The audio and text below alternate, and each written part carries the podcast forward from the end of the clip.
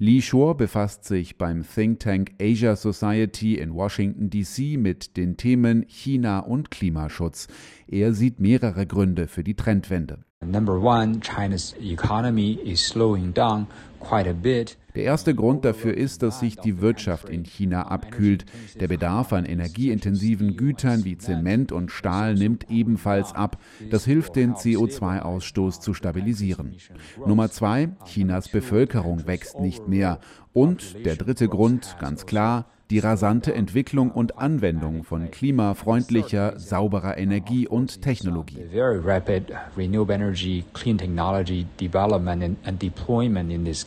China investiert wie kein anderes Land und so viel wie noch nie in die Entwicklung und den Einsatz von Solarkraft, Windturbinen, Wasserkraft, Elektromobilität und Energiespeicherung. Inzwischen ein riesiger Wirtschaftsfaktor. Wie schnell genau China den maximalen CO2-Ausstoß erreichen kann, darüber herrschen allerdings unterschiedliche Meinungen. Manch Analyst geht sogar davon aus, dass der Höhepunkt bereits erreicht ist. Die Analystin Yen Zin von der London Stock Exchange Group ist zurückhaltend, was ihre Prognose angeht. Sie rechnet erst 2027 oder 2028 mit dem maximalen Ausstoß. es gibt so viele Unsicherheitsfaktoren, Annahmen, wie sich die Wirtschaft entwickelt, wie sich der Energiemix entwickelt. Im Großen und Ganzen bin ich aber zuversichtlich, dass Chinas CO2-Emissionen zwei, drei Jahre vor dem ursprünglichen Ziel 2020 2030 den Höhepunkt erreichen werden. Denn regenerative Energien haben unglaublich stark zugelegt. 国家能源局综合司副司长张欣介绍。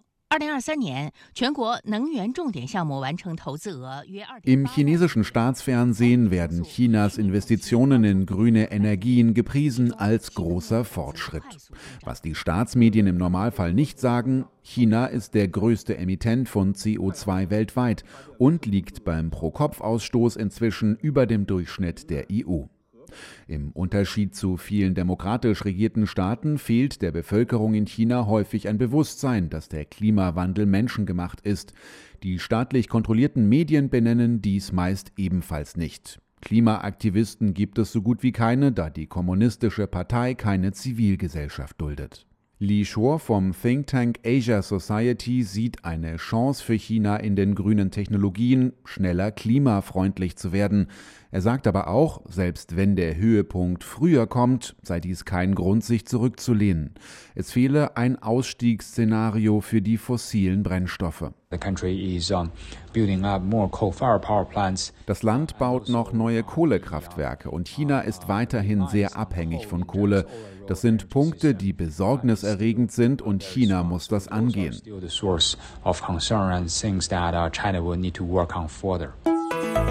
RBB 24 Inforadio vom Rundfunk Berlin-Brandenburg.